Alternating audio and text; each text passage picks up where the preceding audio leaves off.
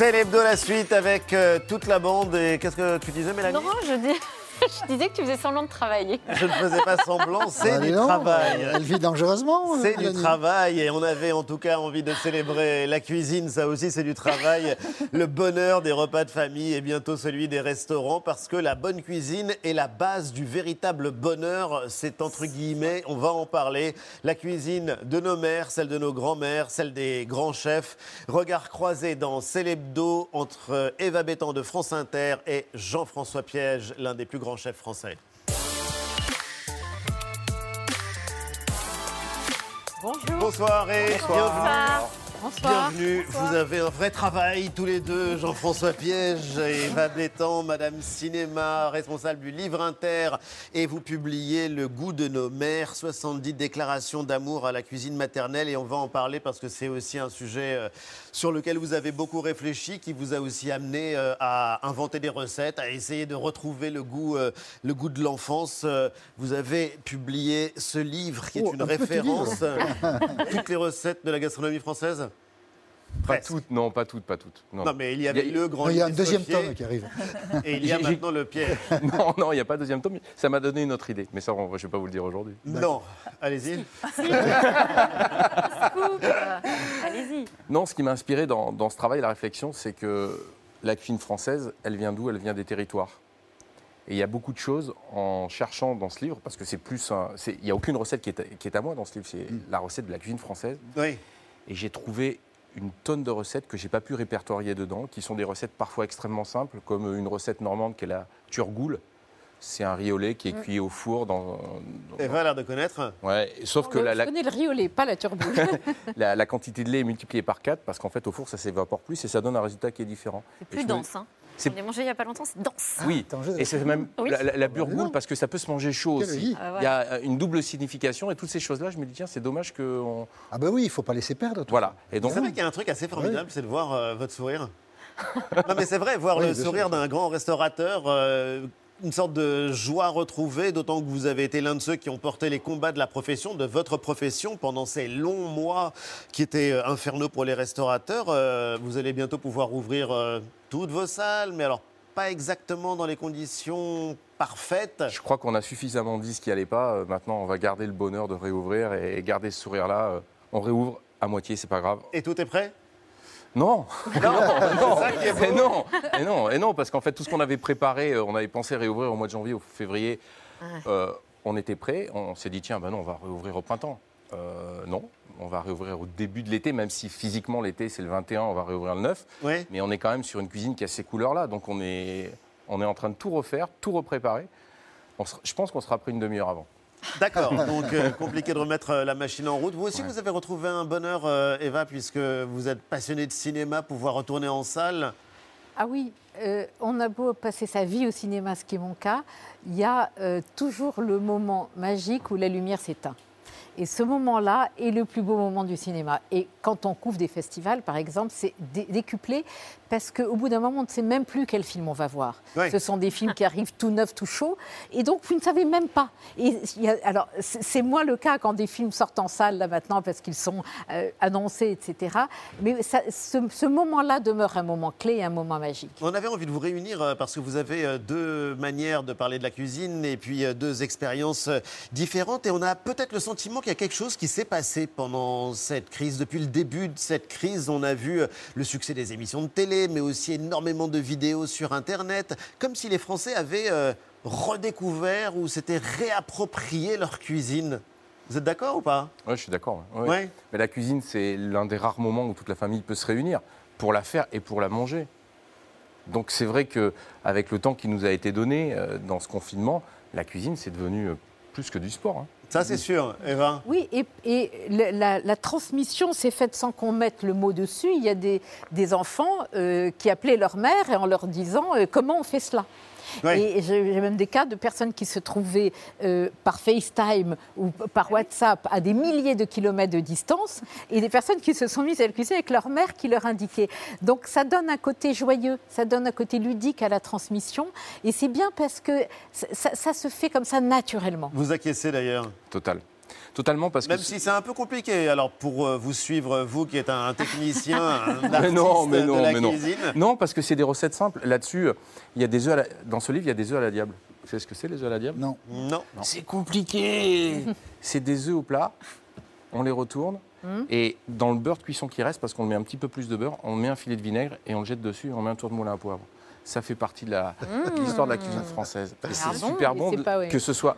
C'est ça la cuisine française, c'est pas que la cuisine qu'on peut euh, idéaliser, imaginer, très compliqué. C'est aussi des choses parfois extrêmement Et simples. d'ailleurs, vous avez plusieurs restaurants. Vous avez des restaurants euh, type euh, bistrot. Ah, moi, j'ai un euh, bistrot populaire, l'Épidore, c'est le seul qui est ouvert aujourd'hui, qui a une terrasse. Oui. Le- L'entrée du jour, c'est 9 euros, et le plat du jour, c'est 18 euros. Et vous avez le grand restaurant euh, qui est euh, un lieu de création Voilà. euh, et un lieu Qui est- très, qui est très différent. haut de Mais gamme. c'est très simple aussi, j'en suis sûr. hein. Oui, En tout cas, Tout c'est est très simple. absolument qui disait que la plus grande complexité, Ah, c'est c'était la simplicité. c'est la simplicité. Simplicité, hein. évidemment. Moi, euh, en vieillissant, c'est ce que j'ai compris. Ah, oui, ça, je Il y a deux Eva, vous avez vu sur le plateau? Ah oui.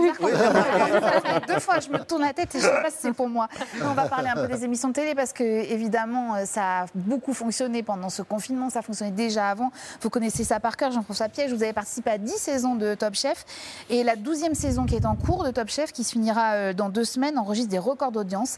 Mais vous avez aussi accepté d'être juré du concours euh, du meilleur pâtissier. Et je peux pas échapper à- vous pouvez pas échapper à ça. Ouais, non, franchement, Jean-François, on mardi voulait pas vous dernier. Ouais. Impossible, Impossible. de vous l'épargner. Mardi C'est devenu viral, je crois même. Mardi dernier, petite catastrophe. Moi, j'ai envie de dire chapeau parce que il y a de la maîtrise en fait. Ce qu'on attend quand on est en demi-finale, c'est d'avoir le sens du détail. Il y a du style, il y a de la précision. Je ne sais pas qui c'est qui a fait ça, mais bravo. Ah. Ah bah là. Faut pas donner à Elle n'était pas Jean-François. collée. Alors, Ça, c'est le sens du détail, On connaît votre minutie, le temps qu'il a fallu pour produire ça. je regarde beaucoup d'émissions de cuisine à la télé. J'avais jamais vu ça. Qu'est-ce qui s'est passé Ils ont oublié de coller la- le chocolat en fait sur le socle Ils ont ou... probablement. euh, c'est- un concours, c'est une émission télévisuelle, vite, il faut faire vite, et qu'en fait, euh, ils m'avaient pas prévenu que celle-là n'était pas Non, non, mais collée. assumez la maladresse. Et donc. Donc, voilà. Mais ça me va bien, en fait. Alors non, mais plus sérieusement, c'est vrai qu'on parle d'histoire, de mémoire aussi à travers euh, votre livre, Eva. Et euh, vous allez voir que les émissions de télé, elles ont aussi beaucoup évolué. On nous a préparé une petite archive de 1954. Le programme s'appelait alors Art et magie de la cuisine. Cette bûche est splendide, mais je vais être seule à la manger. Je voudrais tout de même que eux, nos spectateurs, sachent comment on l'a fait. Pouvez-vous nous le dire? Bien sûr, bien sûr, je vais même vous la faire. Eh bien, pour faire cette bûche, il y a deux choses principales, enfin deux choses essentielles, pour ainsi dire. C'est la génoise et la crème au beurre. La génoise, nous allons vous faire voir comment elle se fait. Elle se fait avec du sucre, des œufs et de la farine. On y ajoute habituellement du beurre également. Mais ça serait un petit peu compliqué pour des débutants, je ne vous en parlerai pas aujourd'hui. Oui, disait- bon, finalement, ça n'a pas vraiment évolué. Ah, ça n'a pas changé Merci. Non, mais c'est vrai, quand vous regardez aujourd'hui, bon, on a parlé des émissions de télé, mais aussi les documentaires Netflix, notamment, qui, ont, qui sont devenus vraiment des spécialistes en la Qui matière. sont plus des documentaires sur une histoire Sur que réellement sur la cuisine. Mais on voit bien tous les changements qu'il y a eu euh, en 50 ans, quand même. hein. Mais c'est la cuisine. Est-ce qu'on Oui. mange comme, comme il y a 50 ans? Moi, je pense que la cuisine. elle- 1954, 2021, 50 ans. Oui, je sais, je suis très nulle en mathématiques. Allez, un, Je ne sais peu pas si tu aurais pu tenir la caisse. Non, Non. mais il y a quelque chose euh, d'assez intéressant, Eva, parce qu'il y a cette euh, histoire de la transmission, l'importance des histoires racontées, et euh, justement peut-être une cuisine qui permet la maladresse, en fait, qui euh, n'a pas besoin d'être parfaite. Elle, elle- on ne lui demande pas d'être parfaite. Euh, elle le va le devenir avec le temps. Elle va devenir parfaite pour le goût de ceux qui la mangent, parce qu'elle signifie l'amour que leur mère leur porte, l'amour qu'ils lui portent, des moments, des souvenirs. Euh, L'évocation de la cuisine, ça vous renvoie à la partie heureuse de l'enfance. Et c'est ça dont je me suis rendu compte, c'est ça- que ça réveille. Euh, ça veut dire aussi on appartient à une histoire. Ça veut dire plein de choses, mais sans qu'il y ait besoin de mettre des mots dessus. Ça le dit en mangeant. Et c'est un, c'est un réveil des souvenirs qui est formidable. Juste en parlant d'enfance, du coup, et en parlant aussi de cuisine à la télé, il n'y a pas que les émissions euh, de cuisine euh, en France qui cartonnent, il y a aussi des émissions à l'étranger. Et alors, il se trouve que je voulais Surtout avoir à votre l'étranger, avis. surtout à Eh bien, alors, je vais vous demander votre avis, Jean-François. Votre regard de spécialiste sur un plat très spécial. Ça s'appelle le euh. Et c'est une recette concoctée par un fin connaisseur de ce plat. Regardez. نعم. كنت نقيل في الكوزينة مع أمي لاله مع أمي مع خالاتي. وكنت نقيل نشوفهم تيطيبوا وتيتذكروا على الماكلة وتيتذكروا على قمامة فاسية قمامة مكنسية ويدابزوا واش آه، كدير سكين أنا بلاتي علي آه، الوالدة ديالك منين؟ فاسية والوالد امي فاسية. والوالد مكناسي جوج العائلات من تيتلاقاو هكا فاس مع مكناس شكون اللي عنده الحق؟ فاس. اكيد ياك لا حتى مكناس عندك ساعة غادي ساعة. تخلق- غادي تخلق مشكل دبلوماسي كي غادي ما بين ندير فاسة لي غنتخدع. ومكنسة. Eva comprend heureusement qu'il y avait les sous-titres. Pas mal. J'avais Que- complètement oublié. Alors, qu'est-ce que c'est que ce mal. plat, Eh ben, Kamama c'est une épaule d'agneau confite, en l'occurrence, euh, qui est euh, l'un des plats préférés au monde. De- le de meilleur. Oui. Bref, et en tout cas, donc, euh, j'étais invité chez animer. Chouchat pour en faire. euh, Vous auriez peut-être pu animer Top Chef. Pour vous, auriez, l'explication. vous êtes Non, passé mais à je, côté je vois que si un jour j'ai un problème d'agenda, je Oui. sais vers qui je pourrais me tourner Oui, maintenant. bien sûr. bien Et sûr. vous ne serez pas déçus. Non, mais c'est assez touchant de voir ça. Et c'est justement d'ailleurs euh, tous ceux qui ont participé euh, à votre livre, on peut se vous voyez ou se tutoyer. Si on ment, on se voit. Si on dit la vérité, on tutoyer, peut se oui, tutoyer. Mais il y a Jamel Debbouze qui parle euh, du pain. Pain de sa mère. Tout simplement. Euh, il y a euh, des choses beaucoup plus complexes avec des hum, Claude Lelouch par exemple, qui lui, alors a une histoire un peu compliquée. Oui, les- les- on se de- raconte oui. à travers les recettes. Et c'est ça, en, en fait, leur je les ai interviewés, j'ai discuté avec eux, j'ai dit qu'est-ce que ça évoque? Et le goût de leur mère, ça, ça évoque des choses extrêmement profondes. Ça évoque leur histoire, ça Oui. évoque leur enfance, ça évoque pour certains des pays qu'ils ont quittés, ça évoque pour Claude Lelouch d'avoir été un petit enfant juif caché avec la Gestapo aux trousses et caché par Pendant sa mère dans guerre, un cinéma pendant la guerre. Et c'est ça qui lui a donné sa force de vie, son sens de la débrouille. Euh, ça évoque pour Jamel Debbouze le fait que ses parents arrivaient du Maroc, qui ne parlaient pas le français. C'est eux, lui qui faisait le trait d'union. Et quand il devient riche et célèbre, il n'a qu'une idée, c'est que surtout, ça ne change rien entre eux. On a partagé les moments plus durs, on va partager ensemble les moments heureux. Donc il y a beaucoup de choses et, les gens parlent un avec petit garçon dignité. et une petite fille. Oui, que ce mais soit des personnes connues oui. ou des personnes qui ne le sont pas. oui, mais, mais sans le côté bébête qu'on pourrait prendre une petite fille, c'est-à-dire un enfant dans la profondeur des sentiments. Et les gens vont loin, mais avec aussi une grande pudeur. C'est pas, euh, c'est pas de la télé-réalité. On vous parle de choses profondes à, travers ce biais-là. Et, et j'ai été très frappée par ça, par des gens très différents. Il y a aussi des gens qui ne sont pas connus de personne à part moi. Et, les uns et les autres voisines, avec, pour moi, avec la même considération, le même respect. Antoine Ce livre, Eva, euh, c'est un livre auquel on ne s'attendait pas forcément euh, pour euh, ceux qui, vous écoutent. Les auditeurs de France Inter vous connaissent bien. Vous êtes la voix du cinéma sur France Inter avec un regard éclectique, érudit. Vous aussi, qui êtes l'organisatrice et la responsable du livre Inter, le prix littéraire de la station, Ali l'évoquait tout à l'heure.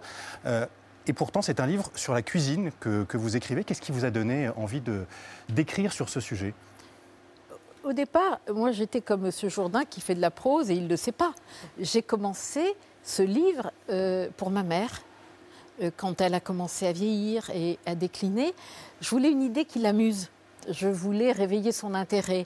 Je voulais conjurer le temps, le sort, mais sans mettre de mots dessus. Puis j'ai eu cette idée. Je dis, bah, écoute, et surtout pas un sujet grave, parce qu'un sujet grave, ça veut dire qu'on imagine que peut-être éventuellement, je ne veux même pas y penser, un jour votre mère ne peut plus être là. Ouais. Donc c'est ce qu'on a tous dans notre tête. Donc euh, si on disait aux gens, recueille tes recettes de ta mère parce que peut-être un jour elle ne sera pas là, puis là c'est la dernière chose que vous ferez. Donc je l'ai fait pour l'amuser. Je l'ai fait et ça a été, comme je le dis, nos contes des mille et une nuits. Et on se disait à demain, Et maman, à parce que demain. c'est un révélateur de bonheur, un plat. Est-ce que vous partagez l'idée? Totalement. Un Moi, révélateur de bonheur. L'une de mes recettes signature au grand restaurant, c'est une île flottante. Oui.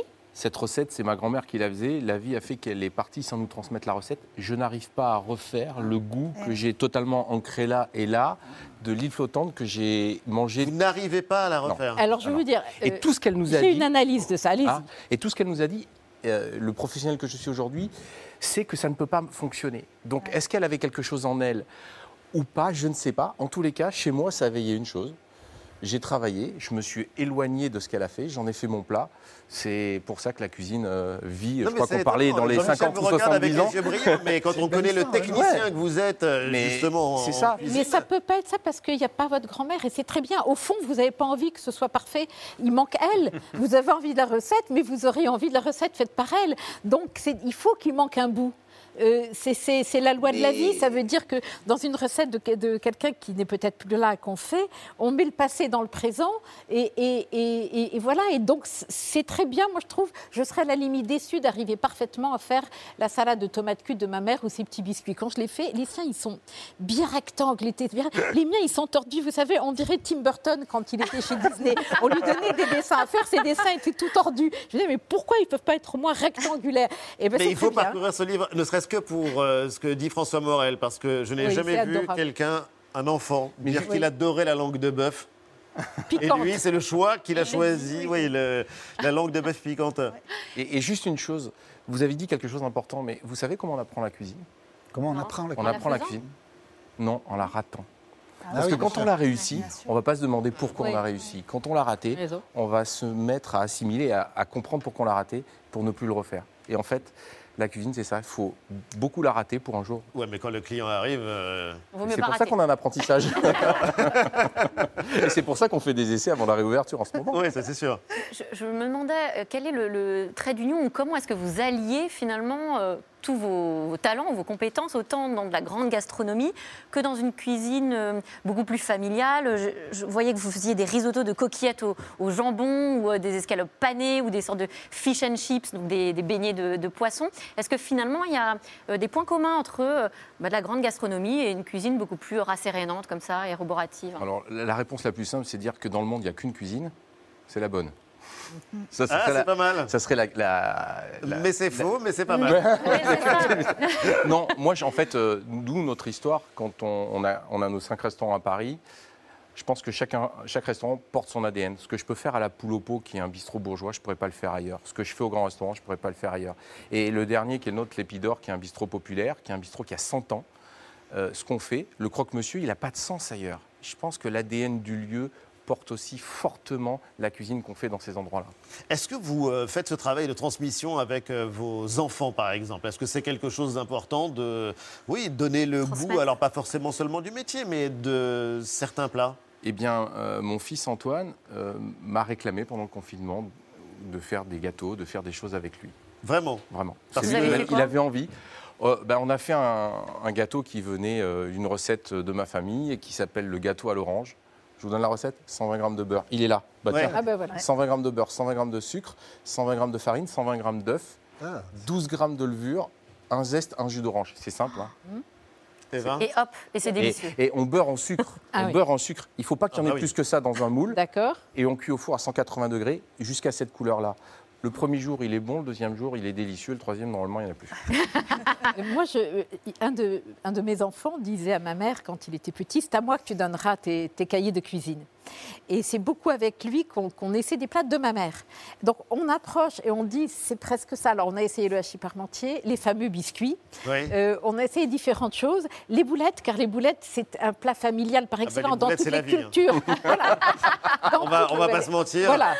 On peut faire un test comparatif. On peut les boulettes de ta mère et des miennes et puis on peut on peut on peut juger. Faire un festin. D'ailleurs, ce qui est intéressant, c'est que, bon, grand chef, c'est être un créateur. Faut inventer des plats. Et c'est assez paradoxal, justement, d'avoir envie de garder les recettes euh, dans leur authenticité, euh, de penser à la mémoire de plats qu'on faisait euh, il y a longtemps dans votre famille, vos parents, vos grands-parents. Et puis même dans une certaine éducation, parce qu'un plat populaire parisien qui est la, la gratinée à l'oignon, c'est la gratinée à l'oignon qui m'a donné envie de, fa- de faire ce livre. La En fait, gratinée à l'oignon. ouais, C'est une soupe Quand j'ai acheté la poule au pot, qui est un restaurant qui est ouais. dans les Halles, l'un des plats emblématiques de ce restaurant, c'était la gratinée à l'oignon. Et quand j'ai commencé à faire les essais euh, dans les restaurants, je me suis aperçu que les cuisiniers qui étaient à côté de moi ne connaissaient pas la recette de la soupe à l'oignon. Oui, il y a du bouillon, il y a des oignons. Non, la soupe à l'oignon, c'est des oignons émincés, sués, avec un bouquet garni, déglacés avec à peine de madère, de vin blanc. On peut un petit peu singer avant, une marmite de bœuf. On fait cuire 30 minutes, on met dans un bol qui est fait- prévu à cet effet. On met une tranche de pain de campagne et pas de baguette et du fromage et on fait gratiner. Je Tout ça, on est, obligé, on est obligé de se le transmettre. Et c'est vrai que avant moi, Escoffier et d'autres, Paul Bocuse, euh, même Ginette Mathieu, pour reprendre, ont fait des, des, des livres qui transmettaient ces recettes. Aujourd'hui, on fait plus, même moi, tous les livres que j'ai faits, c'est mes recettes. Là, ce n'est pas mes recettes, c'est les, cuisines- c'est les recettes de la cuisine française. Ça, c'est la France. Voilà. On Auquel a j'ai apporté. l'émission avec Emmanuel Macron qui disait ce qu'était la France. France. Voilà. La France, la voilà. Elle est aussi très diverse. Et Mais la c'est la France, France Mais aussi, c'est aussi avec la des France, gens de Exactement, partout. qui Et viennent c'est de- aussi de la partout. France. C'est la France. Et aussi la maintenant, France. euh, Jean-François Piège, merci infiniment en tout cas d'avoir été euh, nos invités. Le Avec goût de nos mères, 70 déclarations d'amour à la cuisine maternelle. On vous retrouve évidemment sur France Inter. Jean-François Piège, donc ce grand livre de la cuisine française, recettes bourgeoises et populaires. Et mardi prochain, la grande finale du meilleur pâtissier où j'espère Merci, que- hein. merci.